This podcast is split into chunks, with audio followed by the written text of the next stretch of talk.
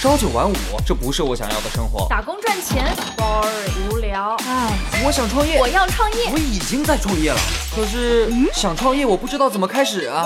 产品流量、商业模式这些我都不是很懂啊。营销管理、运营、销售，这这里头学问太大了，怎么办啊？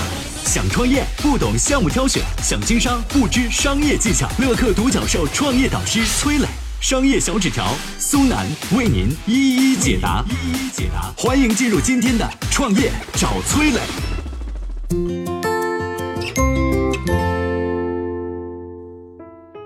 你知道马应龙痔疮膏吗？你有了解张光幺零幺生发水吗？这些国货品牌是怎么在国外火起来的？有请崔磊，有请崔磊。各位应该都知道马应龙痔疮膏吧？但是您知道马应龙一开始是靠卖眼膏起家的吗？啊，那为什么就变成了卖痔疮膏的呢？据说在一九七八年的某一天啊，有一个农民跟厂家反映说，哎，他在患上痔疮以后，情急之下把马应龙眼膏涂在了患处，竟然还给治愈了。哎，这个马应龙就受到了启发，一款用于治疗痔疮的药膏就这么诞生了，这就是马应龙痔疮膏。马应龙痔疮膏可不只是在国内耳熟能详啊，在国外也非常火。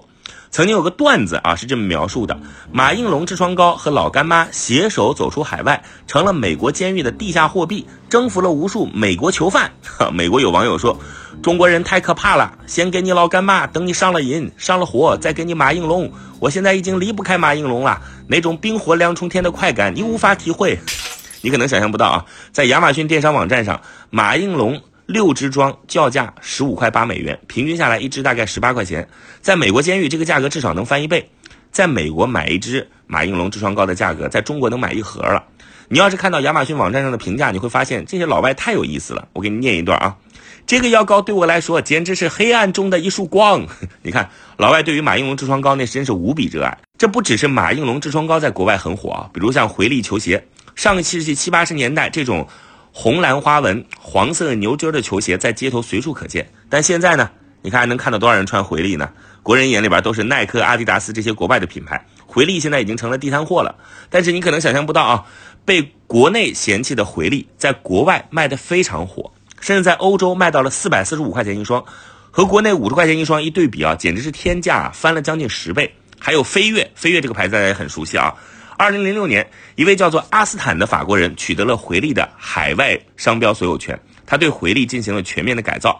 二零零八年，一张《指环王》的精灵王子奥兰多·布鲁姆在纽约曼哈顿市场穿着中国风运动鞋的照片火遍网络，很多人看到后惊呼：“这不就是曾经的经典回力吗？原来在国外这么火！”实际上啊，那是和回力长得差不多的改良版飞跃。而且呢，巴斯坦在国外宣传的时候就讲飞跃的品牌故事，说这个鞋子曾经是少林武僧练功穿的功夫鞋。哎，这个老外不是对中国功夫特别感兴趣吗？所以这种卖中国情怀的鞋子啊，在国外就迅速的走红，把中国品牌带到欧洲重建，就像和欧洲人说长城一样，有很多的料可以去挖掘。但是我们回头想来，为什么我们不能把自己的这些故事挖掘出来，向外国人输出我们中国的产品和文化呢？所以呢，创业者不妨把眼光往外看一看，中国的很多优秀产品稍作改良，比如加入中国元素，同时呢做的符合外国人的口味和审美，再搭配一个好的品牌故事，就可能是墙内开花墙外香了。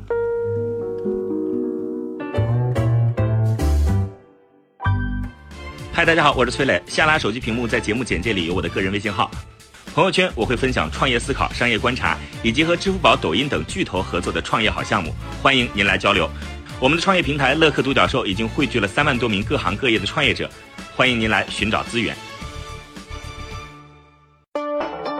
有请商业小纸条，请商业小纸条。张光幺零幺，不知道各位是不是听过？我先来讲讲这种被称为东方神水的生发药水背后的故事。一九六八年，有个皮肤病医生叫赵张光。他接诊了一个脱发的女孩，据说那个女孩两个月时间里，一头浓密的头发差不多快掉光了。这个赵医生啊，啊赵张光医生看到之后很心疼，但是治疗脱发呢很难，于是他经过六年时间，失败上百次，终于研发出了有效的生发产品。为了纪念第一百零一次的成功，赵医生就把它叫做幺零幺生发顶。这个鼎呢是一个喝酒的酒的右边啊，再加上一个甲乙丙丁的丁啊，叫生发鼎。当年赵章光是一个赤脚医生，没钱也没一个什么药品的生产批号，为了推广这种生发水，他只能顶着非法行医的帽子，到处寻找合作伙伴，很不容易。直到十九年之后，赵医生才在郑州成立了郑州的毛发再生精厂，而。幺零幺生发顶也改成了张光幺零幺，直接拿自己的名字来做信任背书。据说当年这个张光幺零幺一上市就一炮而红，不止在中国卖得好，还卖到了岛国日本。你可能想不到啊，据说中国第一个买法拉利、劳斯莱斯跑车的人就是前北京首富李小华。你知道怎么发家的吗？这位李总。啊，当年就是他在日本求学的时候，发现了张光幺零幺卖得很好，洞察到了商机，靠在日本代理张光幺零幺发的家。而在八十年代的时候呢，李小华就赚到了上亿的资产，很有头脑。再比如啊，咱们中国呃很多的农民工兄弟，包括农民兄弟，都喜欢穿这个绿色的解放鞋。是吧？这个解放鞋竟然在国外啊也很火的，你知道吗？二零零三年，有个叫 Waterson 的美国商人到中国做石油化工生意，无意中发现了，哎，工人师傅们都穿绿色解放鞋。那时候解放鞋一双十几块钱都不到啊，可能十块钱以下都可以买到。Waterson 嗅到了商机，于是找到了河南焦作的天狼制鞋厂，合作生产专门外销的解放鞋。后来靠自己的创意，又对鞋子进行了全方位的改良包装，设计的更加符合外国人的审美，甚至还和其他国际品牌进行了联名制作。解放鞋就这样在欧美流行起来。啊，其实不知道当年有没有写一个广告词儿啊？如果我回到当年，我会帮。卖到国外去的解放鞋，写一句广告词儿，叫“来自中国的匡威”，这一下就明白了，对不对？再比如说国产护肤品大宝那句广告语：“大宝明天见，大宝天天见。”你那瓶呢？嗨，都让我老爸用了，是吧？这个广告非常深入人心。当年那个呃是谁拍的来着？好像是黄磊，现在已经是著名演员了啊。当年在国内不是特别受到重视的大宝，在国外。非常火的一些外国人到中国，经常带一堆大宝回去，就跟国内人跑到日韩买化妆品这个一样的场景。还有咱们国产的百雀羚啊什么的，在国内只卖到三十块钱，您猜拉到国外去卖多少？据说在欧洲的专柜卖到五百块钱人民币的价格啊！这实际上反映出了一种很有意思的消费心理，就是每个国家的人呢，对自己国家的产品都觉得哎唾手可得，所以不够重视。啊，外来的和尚好念经，外国的月亮比较圆，是吧？这不光是放在咱们中国人心里，放在外国人那儿看中国人的产品也是如此啊啊！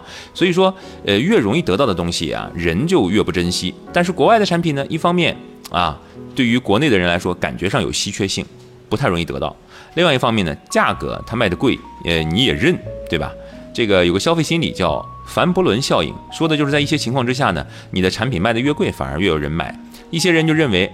只买贵的，不买对的，只有贵的才是好的，是吧？所以产品不一定是物美价廉就受欢迎，定价和整套的包装营销也是成败的关键因素。你要站在顾客角度去想，什么样的定价更符合消费者的心理预期，这样才能获得消费者更多的青睐。